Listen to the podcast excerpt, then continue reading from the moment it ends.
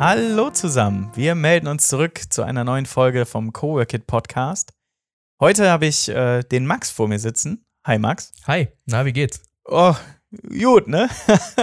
so gut wie es einem in der heutigen Zeit gehen kann, so gut geht's mir. Mhm. Ähm, ja, warum, warum haben wir heute den Max eingeladen? Oder warum sitzt der Max vor uns? Nicht, weil er nur hier war, gerade durch Zufall, sondern äh, weil du auch ein Coworkit-Urgestein bist. Ist das, du bist ja schon relativ lange dabei. Ne? Wir haben jetzt Kann man so sagen, ja. Corona-bedingt ist so unser vierjähriges untergegangen. Wir verschweigen das auch noch so ein bisschen, damit wir mit einer großen Feier rausgehen können. Mhm. Seit wann bist du dabei? Ja, ziemlich genau, seit vier Jahren. Seit vier Jahren schon. Also ich war äh, der zweite Mieter im Coworkit, in der Tat. Also nach dem Flo war ich der Nächste, der einen Schreibtisch gemietet hat damals. Das ist witzig. Damals in, in einer ganz anderen Funktion, als wir dich äh, jetzt hier gerade. Ja, ganz genau. Also wir waren ja damals alle noch oben in Haus 1 unterm Dach und äh, ich war damals noch selbstständig. Äh, mittlerweile arbeite ich ja bei Mammut Media. Zwar immer noch mit äh, thematisch ähnlichen Dingen wie damals. Immer noch irgendwas mit Film, ne? Das hätten wir Genau. sagen müssen, du machst Film. Äh, Hi Max, stell dich doch mal kurz vor. Ja, ähm, ich mache Filmkram, äh, genauso wie Fotos und Grafikdesign und, und Sound, also im Prinzip alles, was so mit äh, der Erstellung von Medien zu tun hat. Äh, damals äh, hatte ich ein Unternehmen, das nannte sich Alchemy Productions und hat sich nur mit Film beschäftigt und äh, seit ich dann zu Mammut Media gestoßen bin, ist so nach und nach eben dann auch Fotografie, Grafikdesign, Sounddesign noch dazugekommen. Ähm, und das ist ja im Prinzip was, was eine moderne Werbeagentur heutzutage auch einfach anbieten können muss, ne? ja, so das ganze Paket eben, ne, Mhm, was du genau. was du hast. Aber kommen wir nochmal zurück zu, zu Haus 1 und deinen Anfängen hier. ähm, lass mich lügen, da oben waren es ja vielleicht so knappe 100 Quadratmeter, wenn mich nicht alles täuscht. Ja, ja. Ähm, jetzt mittlerweile, muss man ja sagen, haben wir hier 1000 Quadratmeter, also eine kleine Steigerung. Äh, wie ging's dir so mit dem, mit dem Umzug, den du ja live mitgemacht hast? Und äh, wie findest du es so mittlerweile besser oder willst du wieder zurück ins Dachgeschoss? Ähm, mittlerweile ist für mich ja so ein klein bisschen anders als vorher, weil ich ja jetzt, seit ich bei Mammut Media arbeite, das ja jetzt etwa anderthalb Jahre, ähm, in der zweiten Etage sitze, so ein bisschen versteckt hinten im Eckbüro und gar nicht mehr so viel von dem, ich sag mal, normalen Coworking-Alltag mitbekomme, weil eben bei mir im Büro kein anderer Coworker mehr sitzt. Und äh, ich fand es damals extrem cool, als wir noch oben in Haus 1 saßen, äh, wie nach und nach immer mehr Leute dazu kamen, die irgendwelche Ideen hatten, die irgendwas umsetzen wollten und äh, die Bock hatten, an ihrer Idee zu arbeiten. Das war auch der Grund, warum ich mich relativ schnell im Coworkit zu Hause gefühlt habe und gesagt habe, hier bleibe ich. Und äh, das war für mich ja auch so der, der, ich sag mal, erste Schritt äh, der weiteren Professionalisierung von einem kleinen Einzelunternehmer, der von zu Hause aus an einem Rechner arbeitet, hin zu einem wirklichen Unternehmen. Und äh, ja, hat mir persönlich in, in der Entwicklung einfach viel gebracht, hier im Coworkit Anschluss zu finden und Kontakt zu finden zu anderen Unternehmern, wie groß die auch immer dann gewesen sein mögen. Und äh, ja, der Umzug war dann auf jeden Fall der nächste Schritt, sage ich mal. Ne? Ähm, es wurde noch größer, es kamen noch mehr neue Leute dazu und äh, das Angebot hier im Space hat sich natürlich auch drastisch erweitert. Einfach dadurch, dass deine Stelle ja auch damals dazu kam. Und ähm, Habe die Ehre. äh, ganz früher gab es ja im Prinzip nur den Sven, der, der zwischendurch mal vorbeigeschaut hat und gesagt hat, geht's euch allen gut? Und mittlerweile kümmert ihr euch ja rührend um uns Coworker. Ja, wir sind, wir sind eure äh, WG-Aufseher. Mhm. Wie in so einer am amerikanischen äh, Verbindung, wo die immer noch so eine Hausmutti hatten.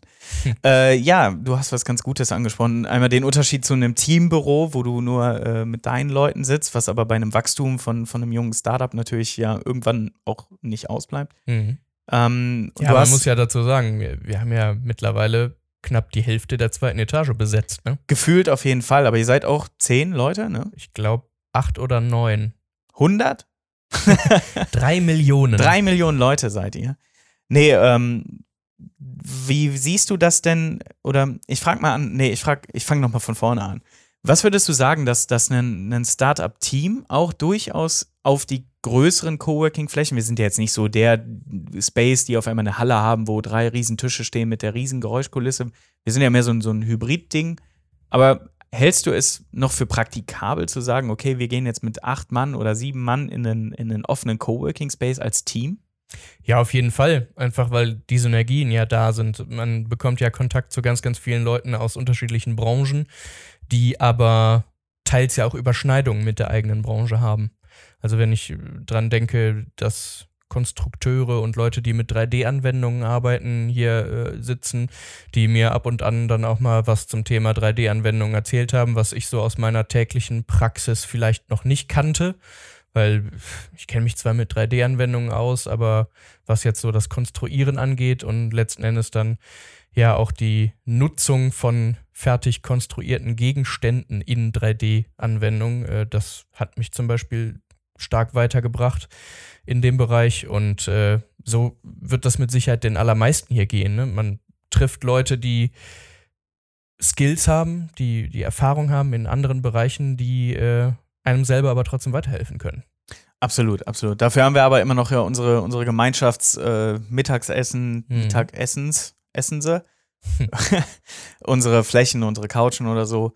Und natürlich kannst du aber ja auch jederzeit dich einfach hier in den Space setzen. Ne? Ist natürlich ja. mit deinem Rechner ein bisschen komplizierter dann. Ja, bei äh, meinem Job ist das in der Tat nicht so, ja. so einfach, einen Laptop zu finden, der die nötige ich, Rechenleistung ich wollt, hat. Ich wollte ne? gerade fragen, ist, hast du überhaupt die Möglichkeit zu sagen, okay, ich arbeite, oh, Buzzword, ich zahle einen Euro in die Kasse, Grüße an Jana, äh, agil zu arbeiten in deinem Job mit, mit der Hardware? Oder ist man dann einfach auch als, als Gründer und Gründer Team, wo man jetzt nicht sagen kann, hier 100.000 Euro Maschine kaufe ich, kein Problem. Ähm, dafür würde ich vielleicht ganz gerne nochmal eben in die Vergangenheit schauen. Ja, mach das. Ich habe damals angefangen. Übrigens, Vergangenheit passt sehr gut. Du hast ein Zurück in die Zukunft-T-Shirt an, also gerne. ja, äh, in der Tat. Äh, ist übrigens auch eine, eine meiner Lieblingsfilmreihen und äh, hat mich sehr stark geprägt, muss ich sagen. Sehr schön. Auch was so das Filmische angeht. Sehr, sehr interessant. Thema, Aber Thema für einen anderen Podcast. Richtig, anderes Thema. Äh, Ähm, worauf wollte ich eigentlich hinaus? Ach so, äh, angefangen habe ich damals auf meinem alten Gaming-PC. Also einfach ein Ding, was bei mir sowieso zu Hause stand und wo ich gesagt habe, hey, damit kann ich erstmal arbeiten. Aber je qualitativ besser und rechenintensiver so die Anwendungen wurden, desto mehr habe ich mir natürlich dann auch einen schnelleren Rechner gewünscht. Und ich habe damals äh, zunächst mal wirklich nach Laptops geguckt, die mhm. die passende Leistung haben.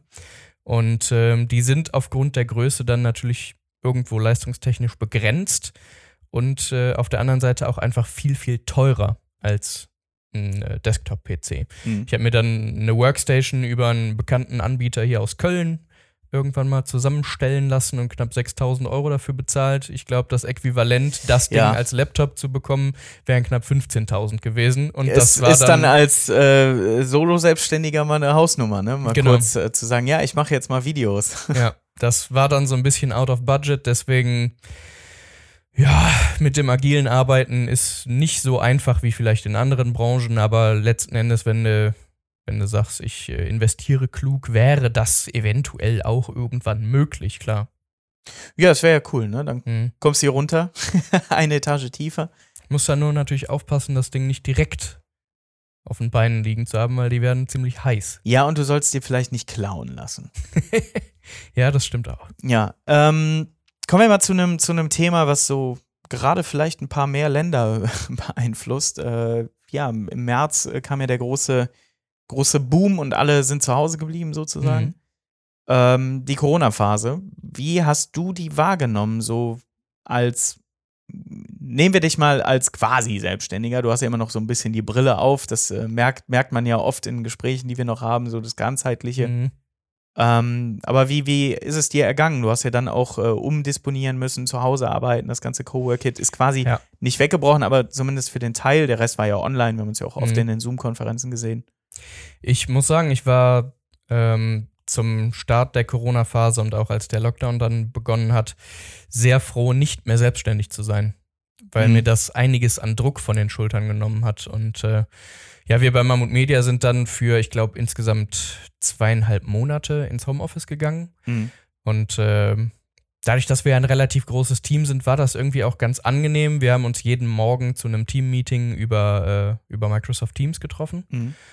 Und äh, konnten so grundsätzlich besprechen, was steht eigentlich alles an und was muss alles getan werden und äh, konnten da die Aufgaben ganz gut verteilen. Und ähm, ich glaube, es hat sehr stark geholfen, dass wir eben ein größeres Team sind, ähm, mit der Corona-Situation umgehen zu können. Keiner von uns musste in Kurzarbeit, sondern äh, irgendwie haben wir es gestemmt bekommen, äh, ja, weil zum Beispiel so Bereiche wie meiner dann einfach stärker gebraucht wurden als sonst, während an anderer Stelle vielleicht etwas weniger zu tun war. Ja. Also vor allem so Videos und, und Content-Marketing in dem Sinne ähm, wurde ja einfach mehr gebraucht als vorher. Viele, ja, viele genau, unserer ja. Kunden haben gesagt, so, wir müssen jetzt ein Video machen, äh, um den, den Kunden zu zeigen, wie funktioniert denn alles kontaktlos jetzt hier bei uns.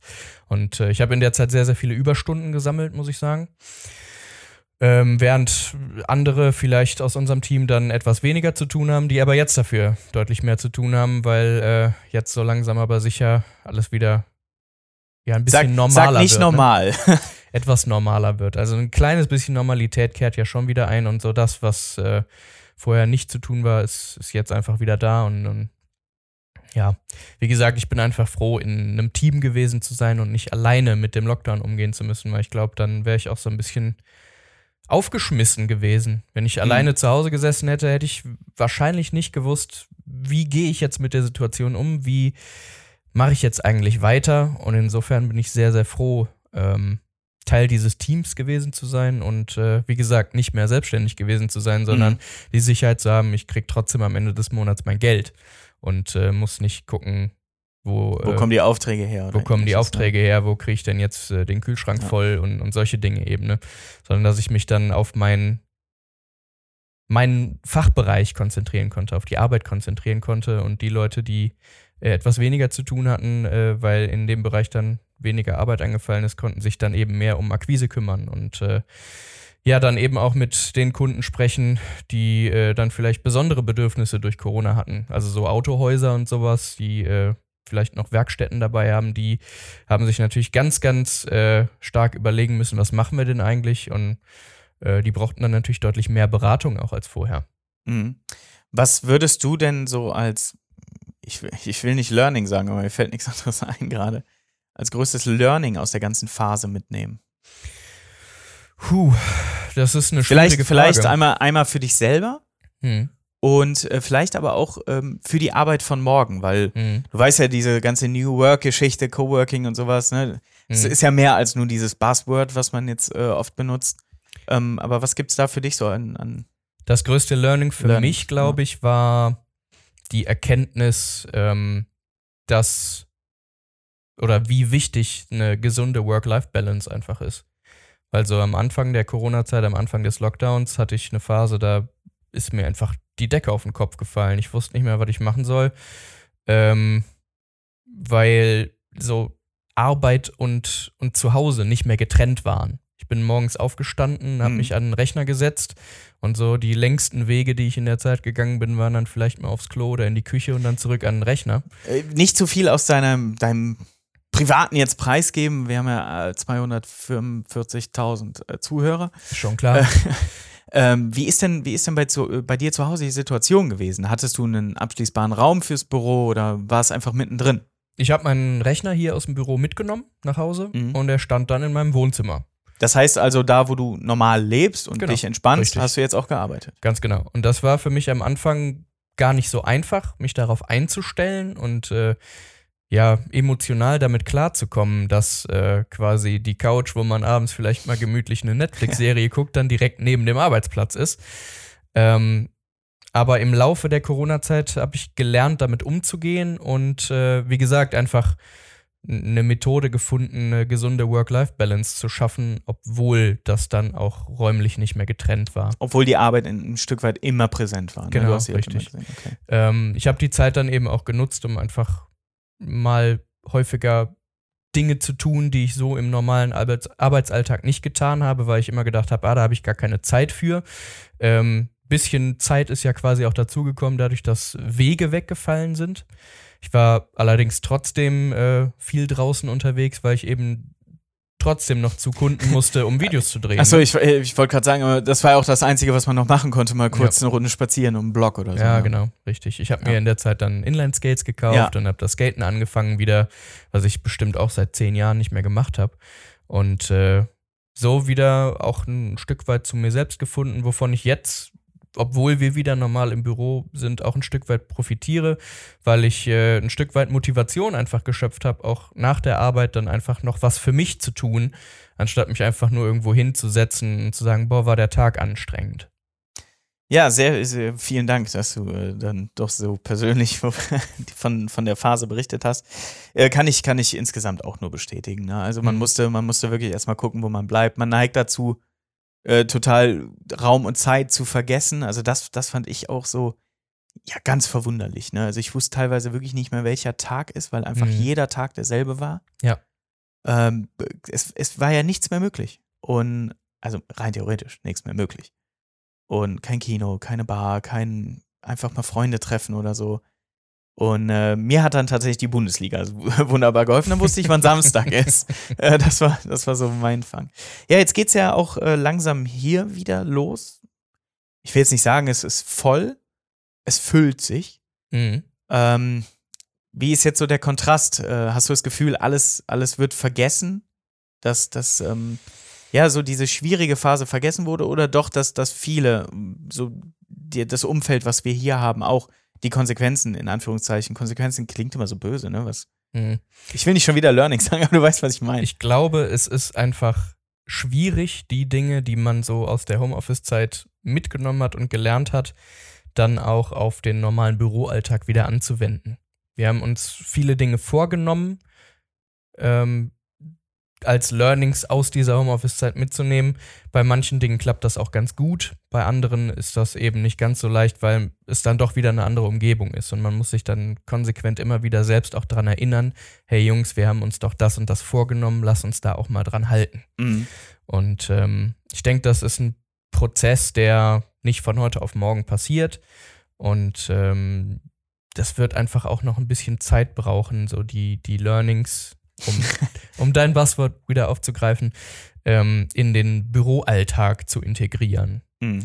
Aber wie gesagt, einige Dinge wie so eine gesunde Work-Life-Balance zu finden und auch nach der Arbeit sich Zeit für sich selbst zu nehmen, das funktioniert auf jeden Fall jetzt deutlich besser ja, so, als vorher.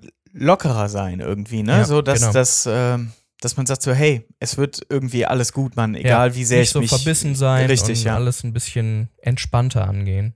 Apropos verbissen. Mhm.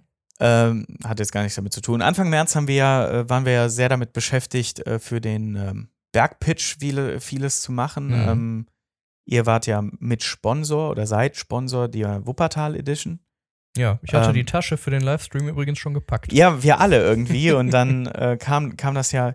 Wie sehr freust du dich wieder auf so Events wie zum Beispiel den Bergpitch oder so, dass es dann auch ähm, in größeren Dimensionen weitergeht? Und hältst du das überhaupt für möglich? Für möglich halte ich das äh, zum jetzigen Zeitpunkt noch nicht. Einfach deswegen, weil noch komplett unklar ist, wie wird sich denn Corona in Zukunft noch entwickeln. Ähm, ich gehe auch stark davon aus, dass wir wahrscheinlich noch nächstes Jahr was davon haben werden und nicht irgendwie in ein, zwei Monaten plötzlich wieder alles normal ist, weil äh, noch gibt es keinen Impfstoff oder sonstiges, eine Massenimmunität ist auch nicht erreicht. Also pff, es wäre auch komisch, wenn jetzt auf einmal äh, es heißen würde, so Leute, ist wieder alles gut. Mhm. Auf der anderen Seite, ähm, so während der gesamten Lockdown-Phase habe ich sehr, sehr viele Livestreams äh, mit Künstlern gemacht, die sich quasi äh, in eine Halle gestellt haben und ihre Musik da gemacht haben, während äh, der Livestream dann quasi theoretisch an die ganze Welt ging. Ähm, mir persönlich machen Livestreams sehr, sehr viel Spaß und deswegen freue ich mich auch total darauf, wieder äh, an solchen Events teilnehmen zu können und äh, also zumindest in beruflicher Hinsicht, äh, dann noch mehr Livestreams zu machen, weil ich glaube, dass das Thema Livestream einfach durch diese Lockdown-Phase ein Stück weit mehr in den, in den Mittelpunkt unserer Gesellschaft gerückt ist und äh, dass das jetzt auch als Möglichkeit gesehen wird, äh, was man nutzen könnte, auch nach der Corona-Phase. Ja. ja, total. Also ich habe halt auch festgestellt, wir haben ja ähm, relativ zügig äh, alles ins Online-Leben versucht äh, zu adaptieren manche Dinge haben gut geklappt, manche Dinge halt nicht. Äh, aber ich möchte eigentlich diese Option nicht mehr verlieren, zu sagen so, hey, du kannst vor Ort nicht dabei sein, schalte dich doch dazu. Mhm. Und ähm, wir sitzen ja gerade hier unten an, an meinem Whiteboard, da siehst du, hinter dir ist so das Konzept von diesen Hybridveranstaltungen, wie kann Mhm. man das gut umsetzen? Es wird ein ganz, ganz spannendes Thema, wo ich dann dankbar bin, dass ich einfach nur die Treppe hochgehen kann oder wenn du dir einen Kaffee ziehst, äh, die Treppe zu mir runterkommst äh, und dich fragen kann, so, hey, sag mal, wie mache ich das denn? Das Thema Livestream ist auch einfach was total Cooles. Also äh, ich bin aus meinem normalen Arbeitsalltag ja eigentlich gewöhnt, irgendwo mit Speicherkarten in den Kameras oder Aufnahmegeräten oder was auch immer hinzugehen. ist in deinem Revolverhalter, ne? So diese, Sozusagen. dieser Und- Kartenhalter. Genau, und dann äh, mich danach noch Stunden oder sogar tagelang mit dem Material, was ich aufgenommen habe, zu beschäftigen.